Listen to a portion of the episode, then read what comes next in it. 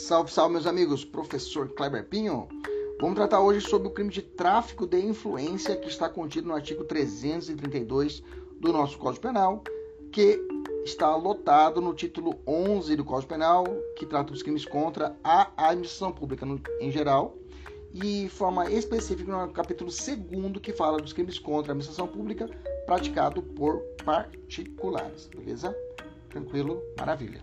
Bom, tráfico de influências artigo 332 do nosso Código Penal e trata da seguinte forma: solicitar, exigir, cobrar ou obter vantagem ou promessa de vantagem, beleza?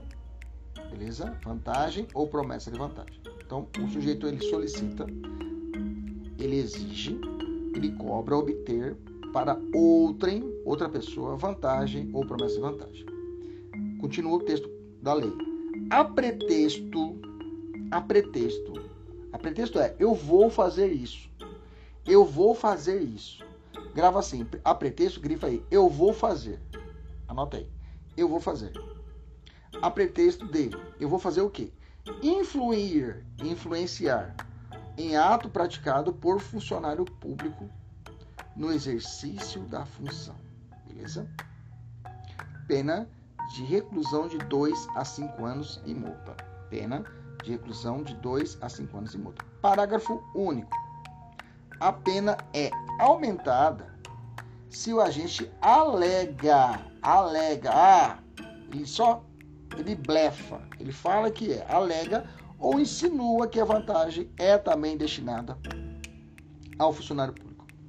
Gente, vamos entender. Primeira coisa, você lembra que aqui é um crime praticado por particular contra a administração pública, né?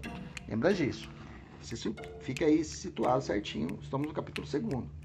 Então, qual que é a sacada aqui? Tráfico de influência, gente, é um estelionatário. Como é que é, professor? É, um cara que é um estelionatário. Ele vai enganar alguém, ok? Só que utilizando a máquina pública. Como ele utiliza a máquina pública, a lei penal fala: opa, isso aqui é um crime especial. Um estelionato especial vai sofrer a punição no artigo 332. Qual que é a sacada aqui? Imaginamos que o cara é um corredor, né?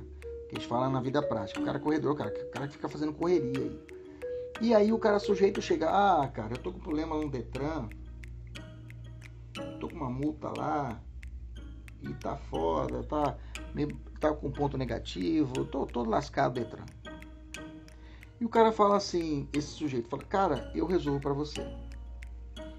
Resolve? Não, pode deixar comigo que eu resolvo. Ok? Ele solicita, mas eu preciso de, aí me arruma aí uns 5 mil aí que eu faço essa correria para você. 5 mil? 5 mil. Eu arrumo para você um Detran. Mas como você consegue? Aí vem a parte. Se ele fala só aqui, se ele fala só isso daqui e não resolve nada, eu tenho estelionato. Ok? Eu tenho estelionato. Me dá 5 mil que eu desenrolo para você. Eu tenho estelionato. Agora, se ele fala o seguinte, ó. Me dá 5 mil que eu conheço o superintendente lá do Detran que ele vai me ajudar nessa correria. E ele conhece Desculpa o palavreado. Porra nenhuma.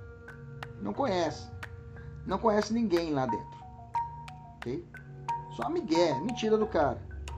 Nesse caso, eu saio da esfera do crime patrimonial e venho para a esfera dos crimes contra a administração pública.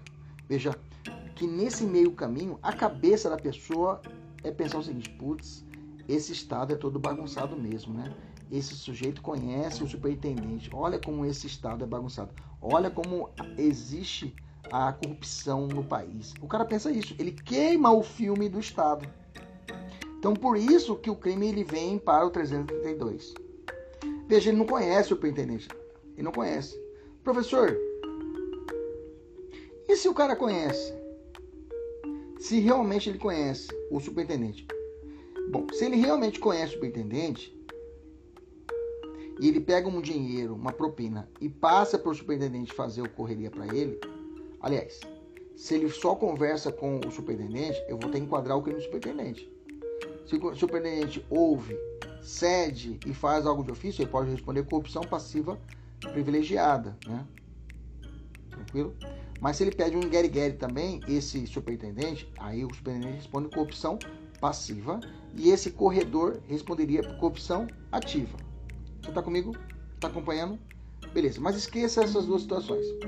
Imagina que esse sujeito, esse corredor, não conheça o superintendente. Ele blefa, ele fala assim: não, eu conheço, me dá o dinheiro que eu vou resolver para você.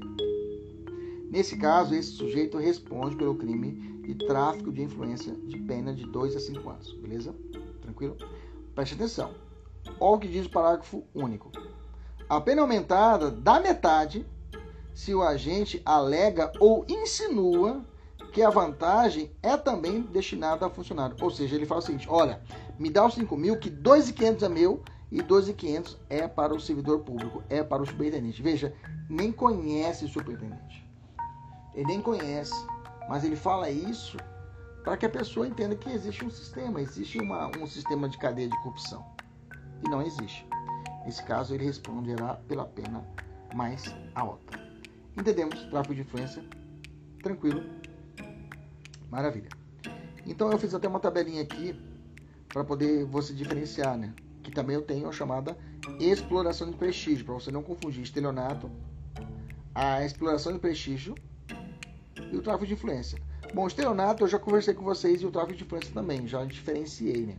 Mas na exploração de prestígio eu tenho 357.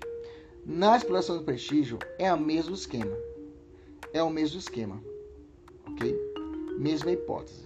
Só que aqui na exploração de prestígio, o sujeito ele diz que conhece pessoas ligadas ao judiciário na exploração do prestígio, que não é crime contra a administração pública praticado por particular, e sim crimes contra a administração da justiça, que está lá no capítulo 3. Ele fala: olha, a pessoa chega, ah, eu estou com processo judicial na justiça. Ah, tá com processo judicial na, na justiça? Tô. Vamos fazer o seguinte: me dá um dinheiro aí que eu vou conversar com o juiz para que ele suma com esse processo. Veja, veja, Nesse caso, ele está fazendo o que? Utilizando, ele diz que conhece, mas não conhece ninguém. Nessa hipótese, nessa circunstância, eu tenho que esse cidadão responde pelo artigo 357. Ok? E se ele falar, me dá 5 mil, que 2.500 é para mim e 2.500 para o juiz, no tráfico de influência, a pena é aumentada pela metade, né? Agora, se for aqui na justiça, se for vinculado à exploração de prestígio, porque são crimes vinculados aos agentes da justiça, perito, promotor, jurado, juiz. Nesse caso, a pena é aumentada de um terço, ok? Um terço. Entendemos isso? Na exploração de prestígio, ele diz que conhece todo mundo, mas não conhece ninguém. E pede um dinheiro. Responde pela pena de 1 um a 5 anos. Da justiça, ele conhece o pessoal na justiça. E ele fala que o pessoal da justiça, se ele falar, ó, me dá o dinheiro que metade é para mim, metade para o perito nesse caso. Só no fato dele insinuar isso, ele já responde com a pena aumentada de um terço. Professor, e se o perito sabe? Opa, gente, outro crime. Outro crime. Se o perito sabe e o perito quer a parte dele, perito corrupção passiva e o agente corrupção ativa. Particular sempre responde corrupção ativa. Servidor público, se ele pediu, solicitou ou aceitou, tudo é corrupção passiva. Se ele aceitou, é corrupção passiva. Se ele pediu o cafezinho, é corrupção passiva. Grava isso. Particular sempre é corrupção ativa. Beleza?